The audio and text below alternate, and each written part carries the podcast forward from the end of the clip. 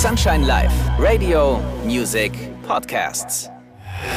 Nachtschatten, der Podcast über Drogen und Nachtleben von Sunshine Live und Sonar. Herzlich willkommen zu einer neuen Folge Nachtschatten. Heute reden wir über Entzug, denn alle, die regelmäßig konsumieren und diesen Konsum, ja, ich sag mal, nicht aus eigener Kraft beenden können, obwohl sie wollten, die sollten sich natürlich professionelle Hilfe suchen. Über Substanzgebrauchsstörungen haben wir ja in der Vergangenheit schon häufig geredet.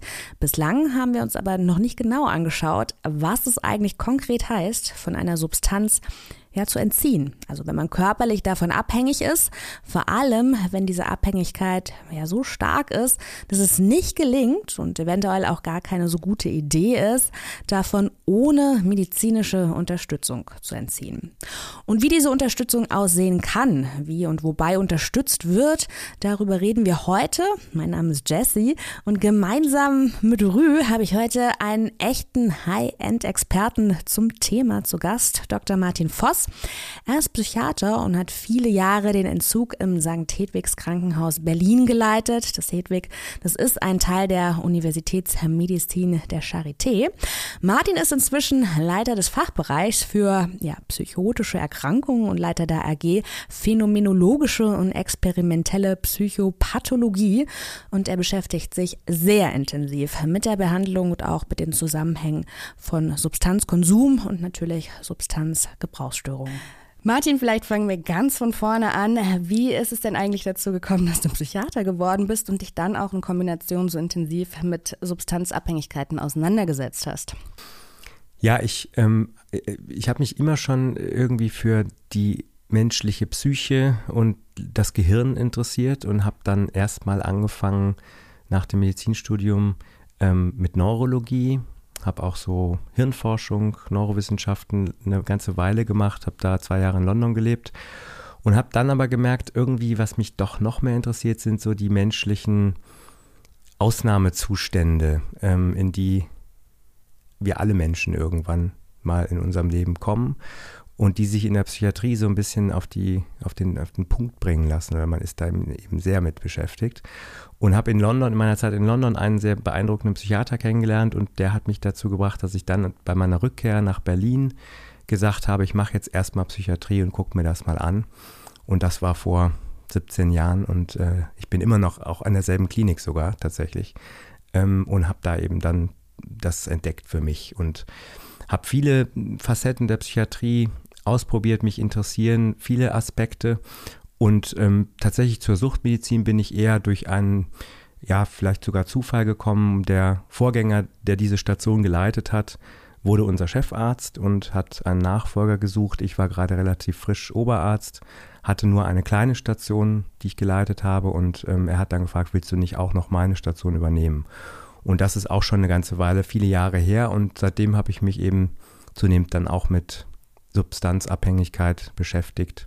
Und ähm, ja, besonders interessiert mich da eigentlich ähm, ja auch so eine ganzheitliche Sicht darauf. Also ähm, zu sagen, ähm, das ist immer ein, ein Mensch und das ist immer eine, eine komplexe Situation, die dann dazu führt, dass jemand in eine Abhängigkeit gerät ähm, und wirklich darauf zu achten, auch den ganzen Menschen immer zu sehen, mit allem, was dazugehört und nicht nur dann immer zu sagen, wir haben hier einen Abhängigen. Ja, das ist in erster Linie ist das ein Mensch, der zu uns kommt, weil er merkt, ich, ich komme jetzt hier alleine nicht mehr raus aus dieser Geschichte. Mhm. Ja, Mich würde auch interessieren, es wird ja auch ab und zu gesagt, dass äh, Menschen, dass es Menschen gibt, die, weiß ich nicht, aufgrund ihrer Genetik oder so eher zu Substanzabhängigkeit neigen als andere. Stimmt sowas? Das ist relativ umstritten. Ähm, es gibt sicherlich eine Disposition eigentlich für alles, sodass wahrscheinlich auch eine Disposition da ist, in Abhängigkeit von Substanzen oder bestimmten Verhaltensweisen zu kommen. Aber ich, ich, ich, letztlich spielt es für uns keine echte Rolle im, im Alltag oder in der klinischen, im klinischen ähm, Handeln hat das jetzt keine Relevanz. Ähm, das hat sicherlich, ähm, wenn jetzt in der Familie zum Beispiel sehr viel Alkohol konsumiert wurde und das Kind schon früh damit konfrontiert ist, dann hat das ähm, weniger genetisch als einfach im Sinne von Role Model und dem Umfeld einen sicherlich natürlichen Einfluss auf, auf das spätere eigene Konsumverhalten. Ja, das ist ja bei uns in der Beratung ist das ja genau das Gleiche eigentlich, ne? Weil das können wir jetzt als gegeben, da kann man sich total den Kopf drüber zerbrechen und auch irgendwie auch äh, ja irgendwie äh, sich niederreden sozusagen, ja, oder seine unglücklichen Umstände beklagen und so. Und das ist natürlich auch interessant dazu zu forschen, aber darauf können wir noch nicht so richtig Einfluss nehmen. Insofern konzentrieren wir uns ja in der Beratung auch darauf, ne? Irgendwie, okay, was kannst du jetzt machen? Ja, ich denke auch, warum jemand eine Substanzgebrauchsstörung entwickelt hat, macht ja wahrscheinlich dann auch bei der äh, Behandlung Behandlung wenig Unterschied. Ähm, ich versuche mal, eigentlich soll man das ja nicht machen, ne? Wichtige Erkenntnisse spoilern. Ich frage jetzt trotzdem. Martin, was ist denn so das Wichtigste beim Entzug? Also ich glaube, das Wichtigste ist, dass ähm, aus der Sicht des Betroffenen, dass der Entschluss feststeht. Dass da wirklich klar ist, ich habe mich jetzt entschlossen und ähm, sich dann eben in die Ent Ent Entgiftungsbehandlung zu geben und äh, zu begeben und da Hilfe zu ähm, suchen. Aber dass es eben nicht so eine, äh, dass man möglichst viele Hintertüren auch wirklich zumacht. Also es, so ein Entzug muss intrinsisch motiviert sein. Ja. Da hilft es jetzt nicht, wenn mich meine Eltern hinbringen und sagen, huch, Jessica, war ein wildes Jahr, here you go. Nee, so ist es. Das ist ein ganz, ganz äh, häufiges Thema, mit dem wir viel zu tun haben. Ihr sicherlich auch, Rüdiger häufig wollen immer erstmal die anderen, dass derjenige jetzt mal einen Entzug macht, weil das Umfeld vielleicht schon früher als der Betroffene oder die Betroffene merkt, es gibt eine Veränderung der Persönlichkeit, es geht wirklich ähm, vieles dem Bach runter, die machen sich Sorgen, alle, alles zurecht. Und die betroffene Person ähm, ist noch in einer Verleugnung der Realität, kann noch nicht loslassen und ähm, dann macht es auch tatsächlich noch keinen Sinn. Dann gibt es andere Dinge, die wir tun können. Wir können dann weiter motivieren, wir können Gespräche führen, ähm, vorsichtig dahin führen, aber wenn wir jetzt von einer echten ähm, Entzugsbehandlung sprechen, dann muss der Entschluss feststehen, sonst macht das alles keinen Sinn. Und in der Regel braucht es auch ein bisschen Zeit zum Reflektieren, ne? Und das muss tatsächlich ein innerer Prozess sein. So, das ist so schwierig, weil, äh, weiß nicht, wir haben ja auch so Liebste oder wir tun auch anderen Menschen, wir sind in enger Beziehung zu Leuten, äh, die tun uns vielleicht auch leid oder wir sehen die Belastung und so, ne? Und dann ist es gar nicht so einfach zu sagen, ist es jetzt wirklich meine eigene Entscheidung? Will ich das wirklich? Bin ich wirklich bereit dazu, auch den harten Weg zu gehen? Oder ist das dann doch eher so von außen motiviert, ne? Und das lohnt sich dann doch meistens äh, darüber nochmal richtig äh, in Klausur mit sich zu gehen. Ähm, wenn wir über Substanzabhängigkeiten reden, was genau bedeutet das denn? Ab wann entwickle ich denn eine Abhängigkeit, Martin? Das ist ähm, sehr klar definiert, wann wir von wirklich einem Abhängigkeitssyndrom sprechen. da gibt es Kriterien und ähm, im Diagnosemanual ist es festgelegt, es gibt sechs Kriterien und mindestens drei müssen erfüllt sein. Jedenfalls nach dem aktuellen, es ändert sich gerade ein bisschen was, aber ähm, das, das ist im Großen und Ganzen das, im Grunde das Gleiche. Die wichtigsten Aspekte sind zum einen, es muss einen wirklichen Zwang, ein drängendes Verlangen geben, die Substanz zu konsumieren, was man auch nicht wirklich kontrollieren kann. Das ist ein wichtiges Kriterium. Das andere ist, dass man den Konsum auch nicht ohne weiteres stoppen kann, obwohl man über schädliche Folgen Bescheid weiß. Also klassisches Beispiel ist der Raucher, der nikotinabhängig ist und der trotz einer akuten Bronchitis immer noch so ein paar Zigaretten am Tag raucht, weil er sie einfach nicht lassen kann, obwohl er genau weiß, meine Bronchitis wird sicherlich nicht besser dadurch. Oder alkoholabhängiger äh, Mensch, der schon weiß, ich habe eine Leberzirrhose und jeder Schluck Alkohol ist jetzt wirklich richtig gefährlich auch ähm, und trotzdem einfach trinken muss, weil es eben auch keine freie Entscheidung mehr ist. Das sind wichtige Kriterien. Das andere sind dann eben Dinge, die wir kennen, körperliche Entzugssymptome, die auftreten.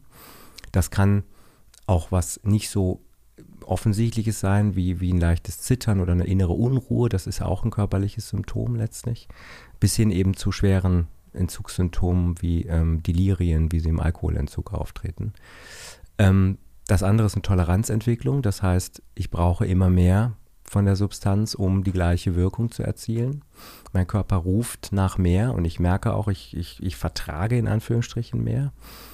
Ähm, dann ist noch ein Kriterium das Vernachlässigen anderer Lebens- Inhalte, die eigentlich früher auch mal eine Wichtigkeit hatten, die immer mehr in den Hintergrund treten, weil das ähm, Thema Substanzkonsum und Beschaffung immer größer wird. Ne? Also extreme Beispiele ist wahrscheinlich im, beim Heroin, bei der Heroinabhängigkeit Menschen, die eigentlich den Tag nur noch damit verbringen, entweder das Geld zusammenzubekommen oder dann eben die Substanz zu besorgen oder zu konsumieren und dann den Rausch entsprechend ähm, ja, zu erleben. Das, das, das verdrängt dann fast alles andere, was noch irgendwie im Leben eine Rolle spielt. Und ähm, diese, diese Dinge sind eigentlich entscheidend. Was nicht so wichtig ist, ist tatsächlich äh, für diese Diagnose der Abhängigkeit ist die Menge. Das ist relativ ähm, variabel tatsächlich. Ne? Also auch bei der Alkoholabhängigkeit kann man es besonders deutlich ähm, sehen. Da gibt es große Spannbreite. Die Kriterien sind dann bei beiden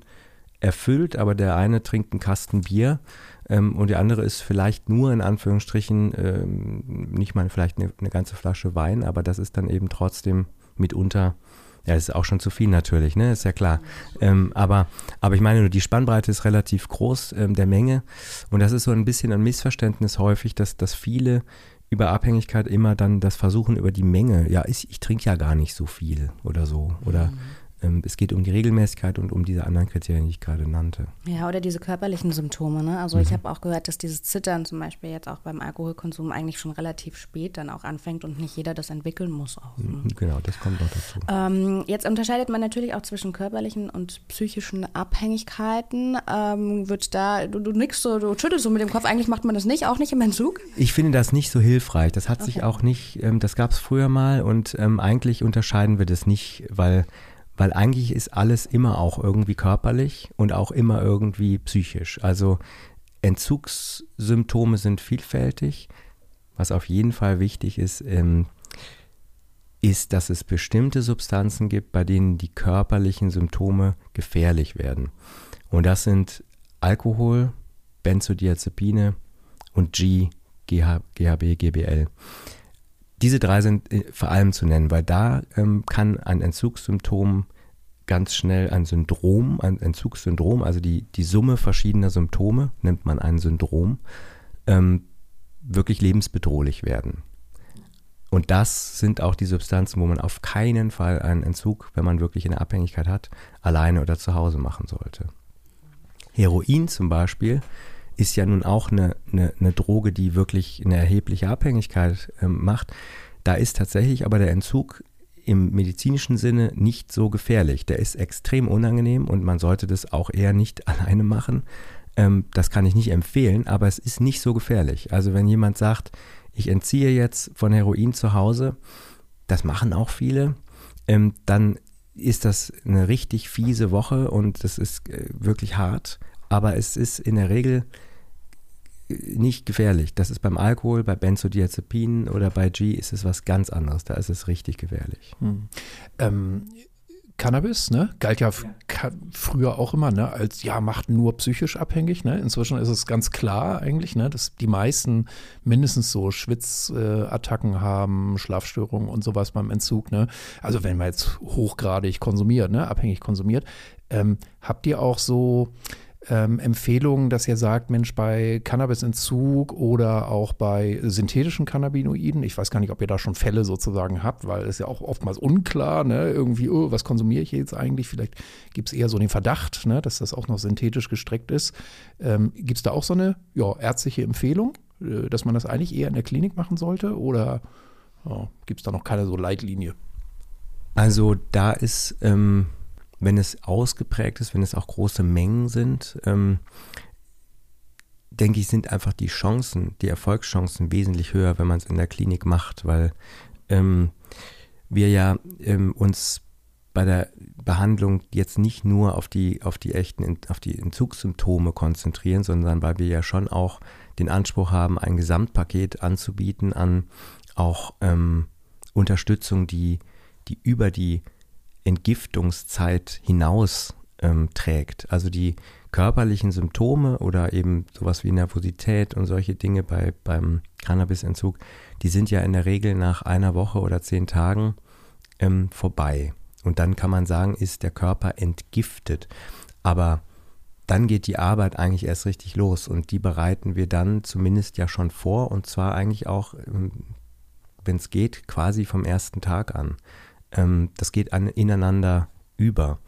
Ähm, das, das, das ist miteinander direkt verbunden. deswegen Darüber wollen wir gleich noch genau sprechen. Jetzt hast du schon so ein bisschen verraten, was, ähm, wenn man das so sagen kann, schlimmere und nicht schlimmere Abhängigkeiten, aber die man auf jeden Fall in einer Entzugsklinik professionell begleiten lassen sollte.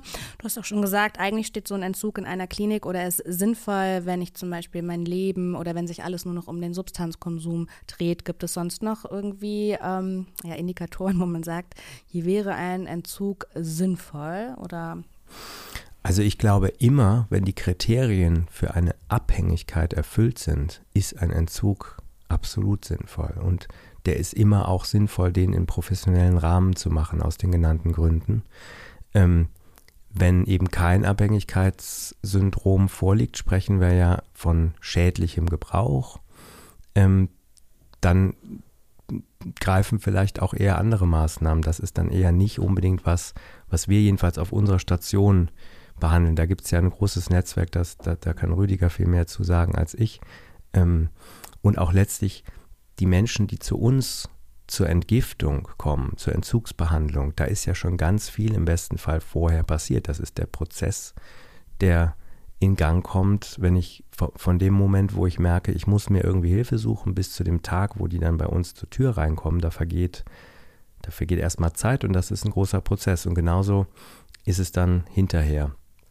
Das können wir gleich ja vielleicht noch besprechen. Aber ähm, Abhängigkeit, wenn es wirklich eine Abhängigkeit ist, dann ähm, ja, dann ist die Wahrscheinlichkeit, dass man von alleine da rauskommt, ähm, einfach nicht, nicht groß und dass man sich dann äh, besser Hilfe sucht. Hm, oder Unterstützung sucht. Jetzt hast du schon gesagt, ansonsten spricht man von schädlichen Gebrauch. Es gibt also sowas wie einen moderaten Substanzgebrauch oder unproblematischen Substanzgebrauch. Würdest du sagen, gibt es gar nicht oder also grundsätzlich nicht? Oder? Ja, das ist eine schwierige Frage. Also, ähm, äh, ähm, das sind gute Fragen. Ja, das sind die guten Fragen. Also, ähm, das, äh, das ist ja, die, die meisten Substanzen haben, richten natürlich in irgendeiner Weise ähm, quasi einen Schaden an, aber man hat natürlich auch was, sonst würde es ja keiner machen. Ja, macht ja ähm, Cola-Chips und ja, so Langzeitkonsum äh, auch. Sicher, ne? genau, also. das, ist, das ist sowieso so.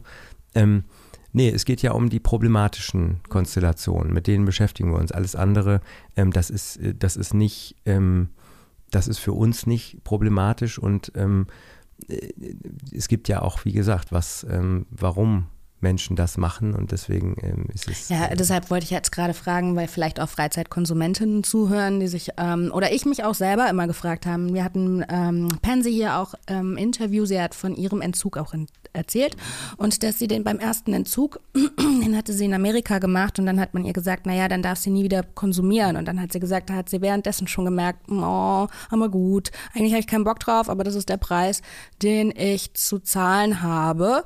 Und dann hatte sie hier nochmal eine Beratung gemacht, wo sie gesagt hat, okay, man hat mir einfach beigebracht, wie ich einen Safer Use ähm, mit den Kunden, also ich zum Beispiel trinke auch nicht so gerne Alkohol, deshalb ist es jetzt nicht die Substanz meiner Wahl, deshalb mag ich irgendwie andere Dinge. Vielleicht gab es auch mal einen problematischen äh, Konsum, aber dann wenn man sich die Frage gestellt hat, warum konsumiere ich, ne? also so einen reflektierten Konsum, das mache ich Try January, wo man halt versucht, okay, das in gesündere Muster oder ein gesündere Verhalten umzulenken. Sowas lernt man nicht beim Entzug oder? Das kann, das, das kann natürlich auch ein Thema sein. Also den Satz, Sie dürfen nie wieder konsumieren, den würden Sie jetzt von mir so nie hören. Also das ist auch, finde ich, kein sinnvoller Satz. Ähm, weil ähm, der so sehr diesen Verzicht auf etwas betont. Und was wir eigentlich ja erreichen wollen, wenn wir jetzt von einem Menschen sprechen, der wirklich in eine schwere Abhängigkeit geraten ist, ich glaube auch die einzige Möglichkeit, da wirklich dann rauszukommen, ist nicht das Gefühl zu haben, auf etwas verzichten zu müssen, sondern etwas Neues zu gewinnen. Zum Beispiel Freiheit oder Gesundheit oder mehr Geld, ähm, mehr Zeit. Also all diese Dinge wirklich in den Vordergrund zu stellen. Ähm, ansonsten, also sobald Konsum das Leben wenig beeinträchtigt, die Gesundheit nicht, nicht wesentlich beeinträchtigt, auch den Alltag oder die, die eigenen Lebensziele nicht beeinträchtigt, ist es ja nicht problematisch. Da muss jeder für sich selber entscheiden, wie weit gehe ich da und wie die Abwägung machen, was, was, was ist auf der Habenseite, was ähm, an Schaden füge ich mir zu. Wir, wir beschäftigen uns damit, wenn jemand eben die Kontrolle verloren hat und auch merkt, ich krieg's nicht mehr selber geregelt. Das ist ja das, ähm, wo es wirklich dann problematisch wird. Und was das andere Thema ist, eben die Ehrlichkeit ähm, und vor allem die Ehrlichkeit sich selbst gegenüber und da wirklich auch in Gesprächen wirklich auf eine radikale Ehrlichkeit mit sich selbst hinzuarbeiten, dann kommt man einfach sehr weit auch. Ne? Dann kann man auch mit den Menschen Pläne für zum Beispiel kontrollierten Konsum erarbeiten. Und wir, wir sagen allen, das müssen sie selber für sich entscheiden. Das hängt auch sehr, sehr von der Substanz ab, es hängt auch von der ganzen Vorgeschichte ab. Es gibt da auch beim Alkohol Programme extra zum kontrollierten Trinken. Und es, es, es sage ich den, den Betroffenen auch, vielleicht ist das ja für sie was. Sie können das ausprobieren. Es gibt aber auch viele, bei denen ich dann auch gleich dazu sage, wenn Sie mich fragen aus der Erfahrung, ist die Wahrscheinlichkeit extrem gering, dass es bei Ihnen klappt. Weil es gibt auch einen Punkt, wenn man den überschritten hat, dann wird es schwierig, noch in den kontrollierten Konsum zu kommen.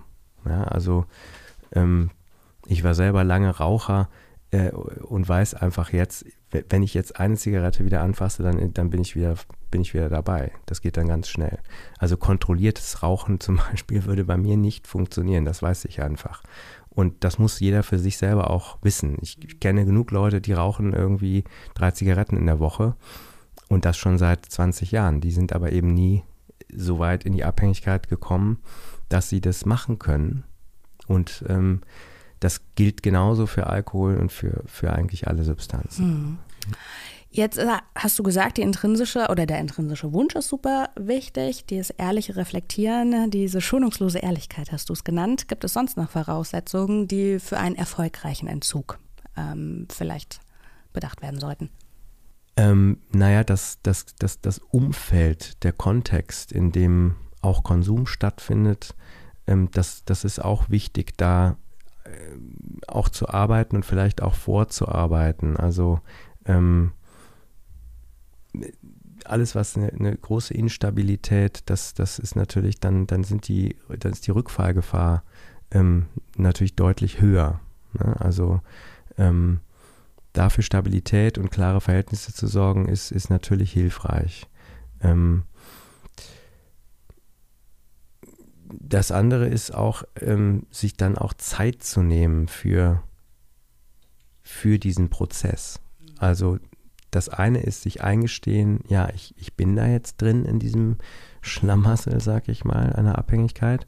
Und ja, ich, ich treffe den Entschluss, ich, ähm, ich werde mich behandeln lassen, aber dann auch sich dafür Zeit zu nehmen. Also nicht zu sagen, jetzt bin ich mal hier für zehn Tage und entgifte und dann geht es direkt wieder weiter und ich habe schon wieder Termine und, ähm, und dann ist irgendwie auch klar, wenn ich sonst an meinem Leben gar nichts ändere, dann ist es unwahrscheinlich, dass ich auch aus dem Konsummuster rauskomme, weil auch das lohnt sich ja dann genau anzugucken, welche Rolle spielt überhaupt der Konsum? Ist das eher, ähm, ist das eine Bewältigung von Stress? Komme ich sonst nicht mehr runter abends vom Schlafengehen? Oder ähm, ist es, weil ich habe eine große Leere und, und wenig, was mich irgendwie ähm, interessiert und ich fülle diese Leere auf mit, mit Rausch, ähm, den ich dann genieße. Und, und, und da muss man dann ja dran arbeiten, an die Stelle muss ja dann irgendetwas treten. Oder wenn es die Stressbewältigung ist, muss ich ja andere Strategien entwickeln. Wie komme ich abends runter? Ähm, wie finde ich in den Schlaf? Und solche Dinge. Ja, genau, das ist auch so ein Klassiker in der Beratung, ne, dass wir versuchen irgendwie so, also wir arbeiten auch mit solchen Begriffen für uns selber jetzt erstmal, ne, gibt es da so Veränderungsbereitschaft, gibt es einen Plan, so.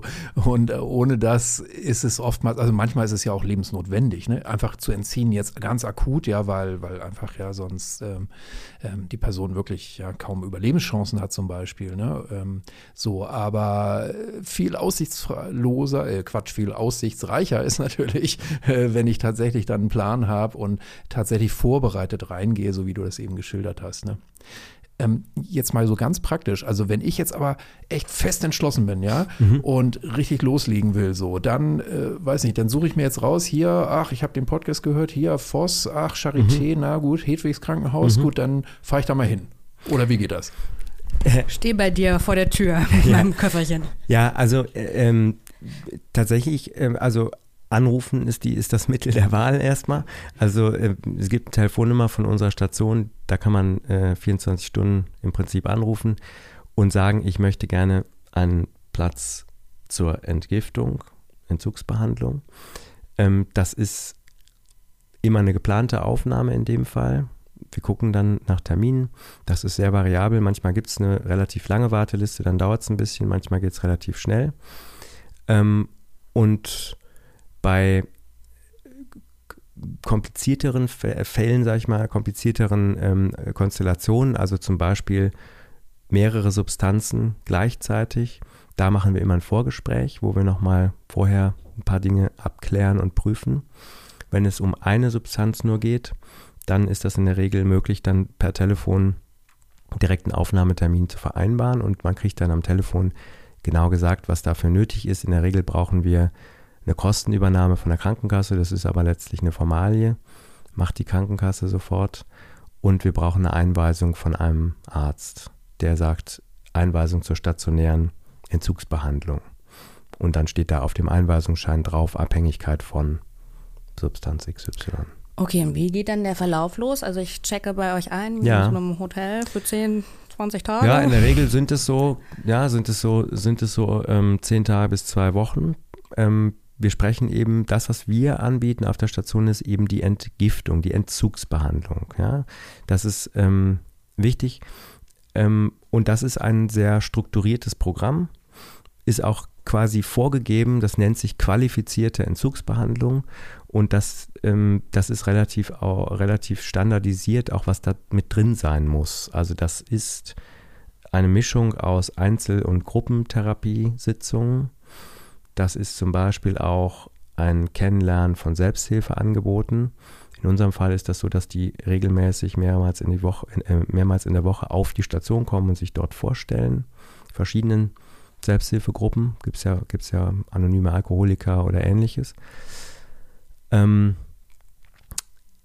ja, und dann ist es eben je nachdem, welche Substanz auch ähm, steht mehr oder weniger eben im Vordergrund auch die ähm, Unterstützung bei, der, bei den körperlichen ähm, Entzugssymptomen, medikamentös ähm, und auch mit nicht medikamentösen Entspannungsverfahren. Wir haben äh, eine ganze Reihe ähm, äh, Personen im Pflegeteam, die Akupunktur können, die dann da unterstützend bei Entspannung ähm, auch helfen. Ähm, ja, das sind, das sind so die Dinge, die, die, die alle miteinander verzahnt sind. Jetzt ähm, hast du schon ein bisschen angedeutet, nach dem oder nach dem Entzug geht die Arbeit ja weiter und Mhm. deshalb vermittelt ihr die auch. Welche Rolle spielen da so Suchtpräventionstragenden? Wie oft muss man da hin? Dann ein oder zweimal die Woche gibt es auch Leute, die gar nicht hin müssen. Ja, also wir besprechen das. Wir ähm, empfehlen häufig, also wenn es eine ausgeprägte Abhängigkeit ist, empfehlen wir eigentlich fast immer dann eine anschließende Entwöhnungstherapie, eben nicht Entzugsbehandlung, sondern Entwöhnungstherapie. Und das ist das, was unter den ganzen Begriff Rehabilitation, Reha-Maßnahme, das bezahlt auch in der Regel nicht die Krankenkasse, sondern die Rentenversicherung. Und man stellt dafür einen Antrag. Da unterstützen uns auch die ähm, Suchtberatungsstellen. Wir schicken mitunter auch Leute, die bei uns stationär sind, trotzdem zur Suchtberatungsstelle, dass dort von dort aus auch die Antragstellung erfolgt. Wir haben aber auch zwei Sozialarbeiterinnen auf der Station, also die sind ganz wichtiger Baustein unserer Arbeit, auch sind unsere Sozialarbeiterinnen auf der Station, die ganz viel auch ähm, da weitervermitteln. Und Entwöhnungstherapien gibt es eben auch eine ganze Palette. Es gibt ambulant, berufsbegleitend, das sind dann mehrere Sitzungen in der Woche und die Person ist aber trotzdem wieder in ihrem Alltagsleben. Es gibt tagesklinische Entwöhnungstherapien, da geht man montags bis freitags wie so ein Arbeitstag hin und hat da Therapieprogramm. Und es gibt stationäre Entwöhnung, das ist richtig, ähm, das ist das häufigste so im Sprachgebrauch, ich mache Therapie. Das ist dann häufig zwei, drei Monate und es sind große Kliniken, Reha-Kliniken.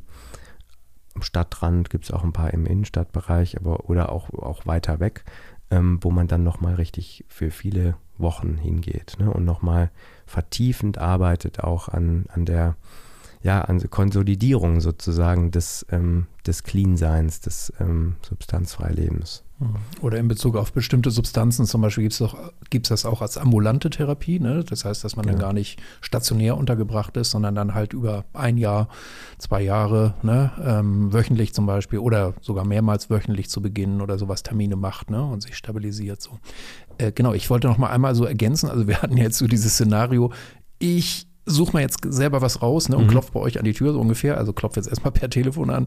Äh, genau, und dann macht ihr das so vom Reißbrett her. Also eigentlich ist es natürlich so gedacht und erstmal auch einfacher vielleicht, ja, ist natürlich wirklich eine Drogen- und Suchtberatung aufzusuchen, weil ähm, da kann man dann ja nochmal genau gucken, so, ja, da kann man sich ja auch Unterstützung dann holen, um ins Gespräch zu kommen darüber, okay, was eigentlich mein längerfristiges Ziel? So, ja, ich habe jetzt irgendwie gerade Druck, ich merke, ich will irgendwie was verändern, aber uh, was heißt das jetzt? Ne? Also und dann nochmal zusammen zu gucken, so, okay, was sind jetzt überhaupt meine Möglichkeiten und auch natürlich schon in diesen Prozess so wirklich intensiv einzu äh, äh, ja, einzusteigen. So, äh, okay, was ist eigentlich mein längerfristiges Ziel? Äh, wie schaffe ich es eigentlich? Oder schaffe ich es jetzt vielleicht schon zu reduzieren? Oder ist tatsächlich sowas wie Entgiftung angesagt? Und im besten Falle ist es eben auch so, dass der ganze Prozess dann schon in der Suchtberatung geplant wird. Also, dass man von da aus schon die Therapie plant, ja, dann so erst in die Entgiftung geht und dann direkt eigentlich schon was hat. Ja, also man weiß schon ne, nach 10, 14 Tagen oder sowas, äh, Entgiftung, wo ich mich wirklich nochmal darauf konzentriere, dann clean zu werden, geht es dann eigentlich direkt weiter sozusagen in die Anschlussrehabilitation oder Therapie, wie man so oftmals sagt. Ne? Äh, das ist natürlich ganz gut, weil dann hängt man nicht so in der Luft, sage ich jetzt mal, oder hat, muss keine Befürchtungen haben, ähm, ja, dass man da irgendwie, dass es dann gar nicht weitergeht. Und es ist ja vielleicht auch noch ein Thema oder ist ja ganz bestimmt ein Thema auch, ähm, dass viele Leute haben ja auch so Schwellenängste auch erstmal oder wissen gar nicht so richtig, was sie im Entzug erwartet. Ne? Ähm, und ähm, das können wir natürlich irgendwie ganz gut, ich sag mal, abfangen oder dabei unterstützen, ja, das überhaupt erstmal zu erläutern, was da so vor sich geht. Also wir arbeiten ja ganz eng mit den Suchtberatungsstellen zusammen. Also gerade unsere Sozialarbeiterinnen haben täglich ganz viel Kontakt und es geht sehr ineinander über und es gibt da viel, ähm, ähm, ja, es ist eine gute Arbeitsteilung. Und genau, also das wäre immer der, der, der beste Weg. Jetzt haben wir natürlich über den besten Weg auch gesprochen und über Leute, die ähm, eine, die den Wunsch eines Entzuges auf, basierend auf Freiwilligkeit ähm, machen. Wie groß sind denn die Erfolgschancen? Ich denke an diese Hollywood-Filme, ne, wo man, weiß ich nicht, der Protagonist geht in die Betty Ford und derjenige, der bei dem er eincheckt, sagt, wir sehen uns wieder oder sie schon wieder oder wir sehen uns nicht zum letzten Mal oder so. Ist das, ähm, weiß ich nicht, wie groß sind die Erfolgschancen? Das ist, das ist, ähm, glaube ich, tatsächlich auch nicht sinnvoll, das so in, in ganz allgemeinen Zahlen ausdrücken. Ich könnte das glaube ich, das ist eine Erfahrungssache. Je länger man in der in dem Feld arbeitet, desto, desto besser wird man darin. Könnte das im individuellen Fall relativ gut, glaube ich, immer so vorhersagen.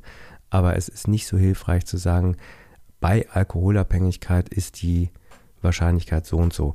Das ist eine Information, mit der der Einzelne letztlich auch überhaupt nichts anfangen kann, weil das ist so von so vielen Faktoren abhängig. Ähm, es gibt zum Beispiel interessante Untersuchungen, dass ein, ein riesiger Unterschied besteht darin, ähm, ob jemand in einer Partnerschaft, in einer festen Partnerschaft ist oder nicht zum Beispiel. Partnerschaft ist ein sehr protektiver Faktor, ähm, wenn es um Rückfallgefahr geht.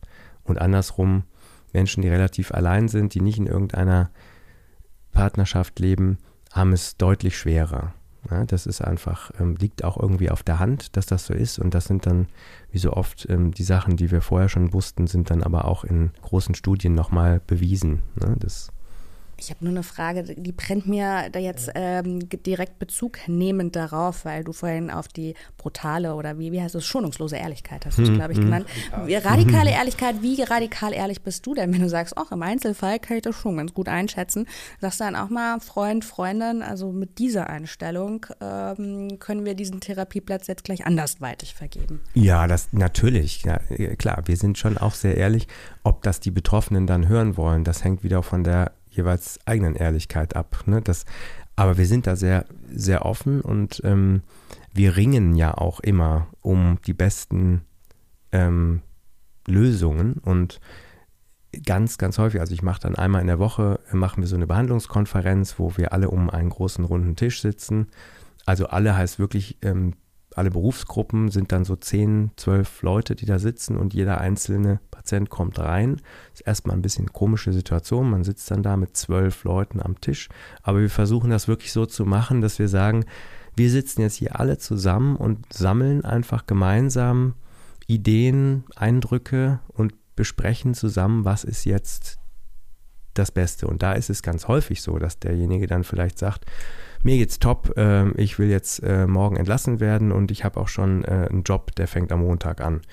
Ähm, und dann sagen wir, naja, also wenn Sie uns fragen, äh, unsere Erfahrungen, auch wie wir sie jetzt so kennengelernt haben und, und zählen dann unsere Bedenken auf oder ähm, geben unsere Sichtweise, stellen die zur Verfügung. Aber das ist ja immer nur ein ja, letztlich ein zur Verfügung stellen von Expertise, von ähm, Außenperspektive.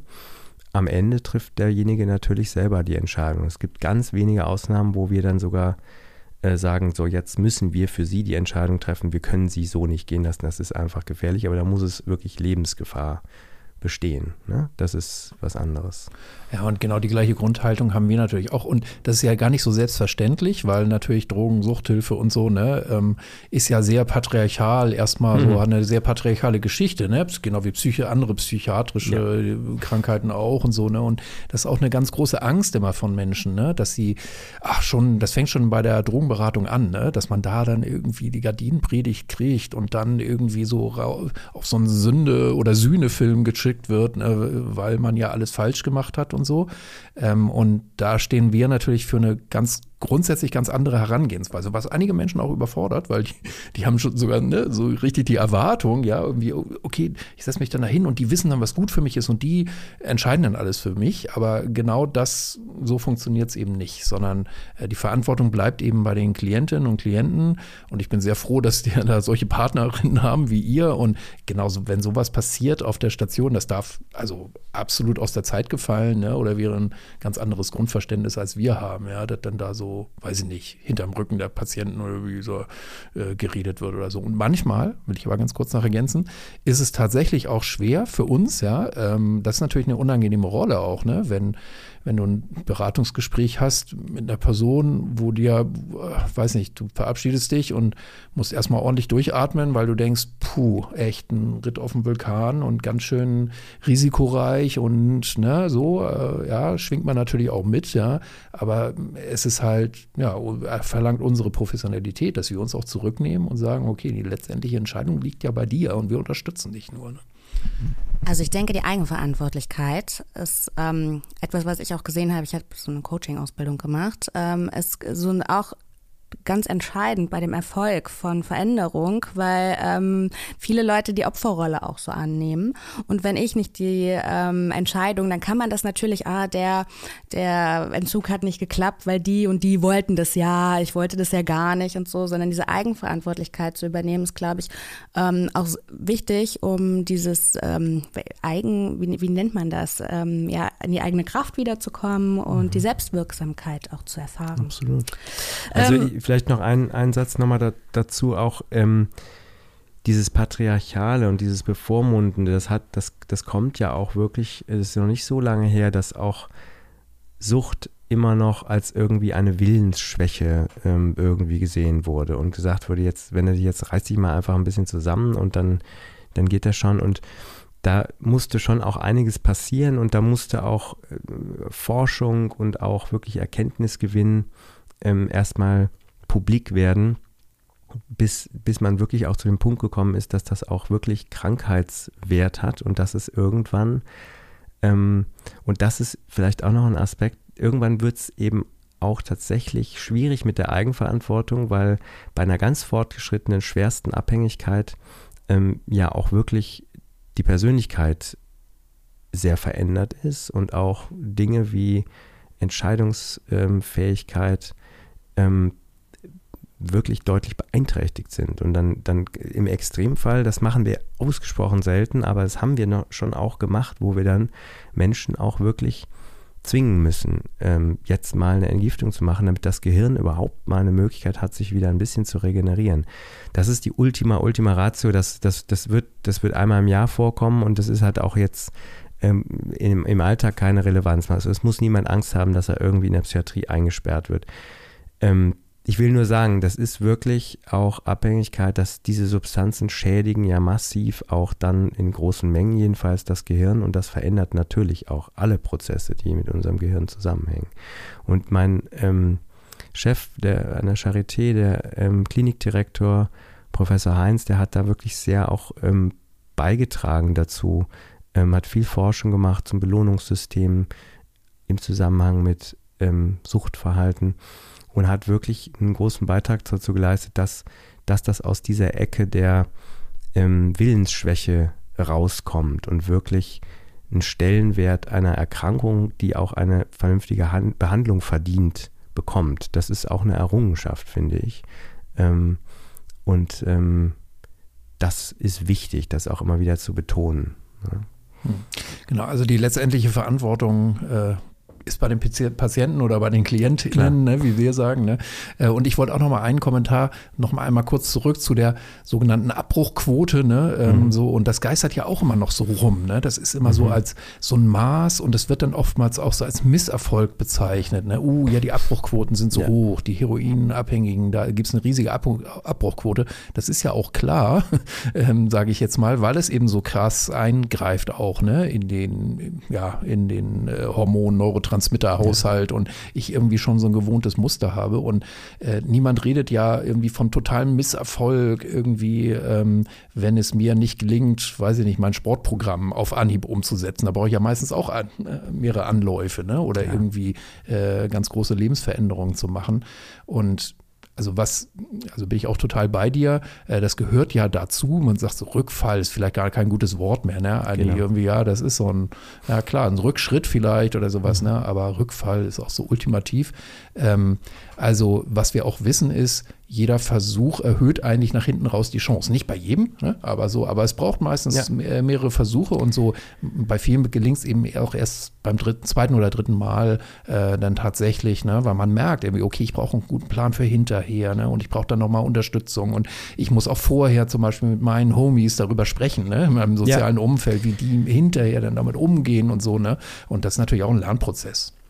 Ja, wir, ähm, das ist vielleicht auch ein gutes Stichwort, wie wir auch während der Behandlung mit ähm, Vorfällen, Konsumvorfällen umgehen. Also wir sprechen dann nicht von Rückfall gleich, sondern wir, wir unterscheiden Vorfall und Rückfall. Ähm, der Vorfall ist eben ein einmaliger Konsum und der wird erst dann zum Rückfall, wenn ich dann gleich wieder in mein ganzes Muster gerate und dann direkt weiter konsumiere. Ähm, und wir machen es so, wenn jemand während der Behandlung, ne, die, die Betroffenen sind ja auch dann äh, nach, nach ein paar Tagen auch, gehen, gehen raus, sind unterwegs in der Stadt, gehen vielleicht zur Suchtberatungsstelle. Und das kommt natürlich vor, dass sie dann in Versuchung geraten und dann vielleicht auch tatsächlich nochmal konsumieren. Ähm, und wir sagen dann, sobald sie das uns sofort sagen, geht die Behandlung weiter und wir machen dann, wir, wir, wir arbeiten dann ähm, konstruktiv mit diesem Vorfall. Ne, wir schauen uns das gemeinsam an. Wir haben so ähm, vorgefertigte Schemata, nachdem wir dann das auch äh, anschauen. Wir sollen aufschreiben, was war die auslösende Situation, wie habe ich mich vorher gefühlt, wann wusste ich insgeheim schon, ich werde gleich konsumieren. Das ist irgendwo auch interessant. Ne? Also die sagen dann, ich muss dringend da zu dem und dem Amt. Und wenn man ganz ehrlich ist, wusste man da schon, auf dem Weg werde ich bestimmt auch irgendwie nochmal irgendwo vorbeikommen. Und das sich dann genau anzugucken, da arbeiten wir eben an dieser Ehrlichkeit. Ne? Und sagen dann auch nicht du, du, du, sondern das Einzige, was eben problematisch ist, wenn wir mitbekommen, dass jemand heimlich konsumiert, also wenn wir dann in der Urinkontrolle sehen, der hat jetzt doch konsumiert, dann ist die Behandlung beendet. Das ist keine Bestrafung, sondern das ist dann einfach die Konsequenz. Wir sagen, offensichtlich ist der Entschluss eben noch nicht da, wirklich konstruktiv zu arbeiten. Und das ist dann okay und die können dann natürlich dann auch wiederkommen. Aber dann ist erstmal die Behandlung sofort beendet. Ähm, da geht es viel darum, dann auch wirklich diesen Aspekt von Bestrafung rauszunehmen und das immer wieder zu kommunizieren. Darum geht es nicht, sondern es geht darum, wir wollen, dass sie ganz offen hier ankommen und mit, mit uns arbeiten. Und wir können nicht mit ihnen arbeiten, wenn sie heimlich konsumieren.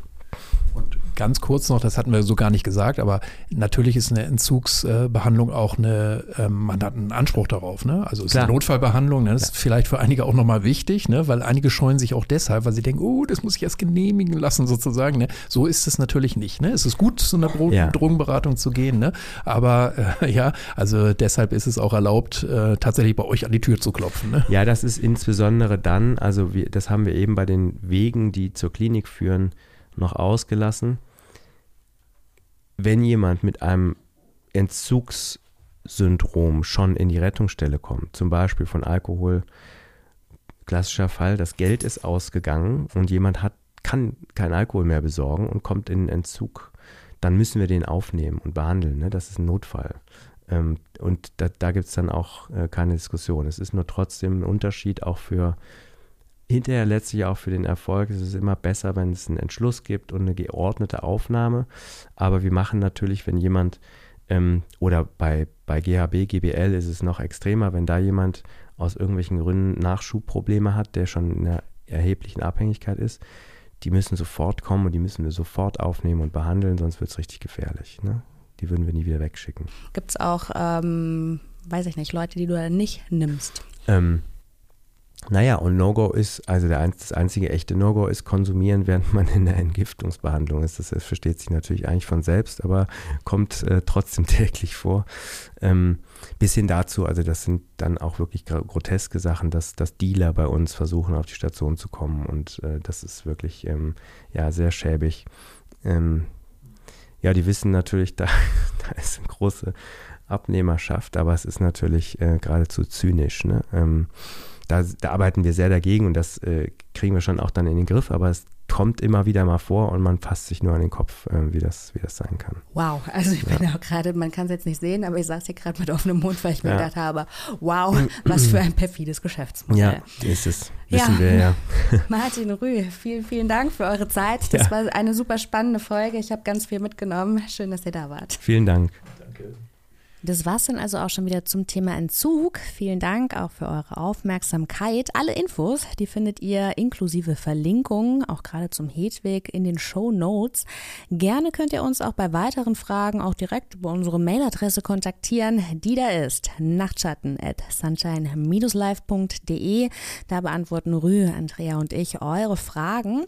Ansonsten freuen wir uns natürlich auch über ein Abo. Das hat ja auch für euch Vorteile, weil ihr dann nämlich in Zukunft keine Folge Folge mehr verpasst. Tja, ich ähm, bedanke mich für eure Aufmerksamkeit. Wenn ihr möchtet, dann hören wir uns in 14 Tagen wieder. Nachtschatten, der Podcast über Drogen und Nachtleben von Sunshine Live und Sonar.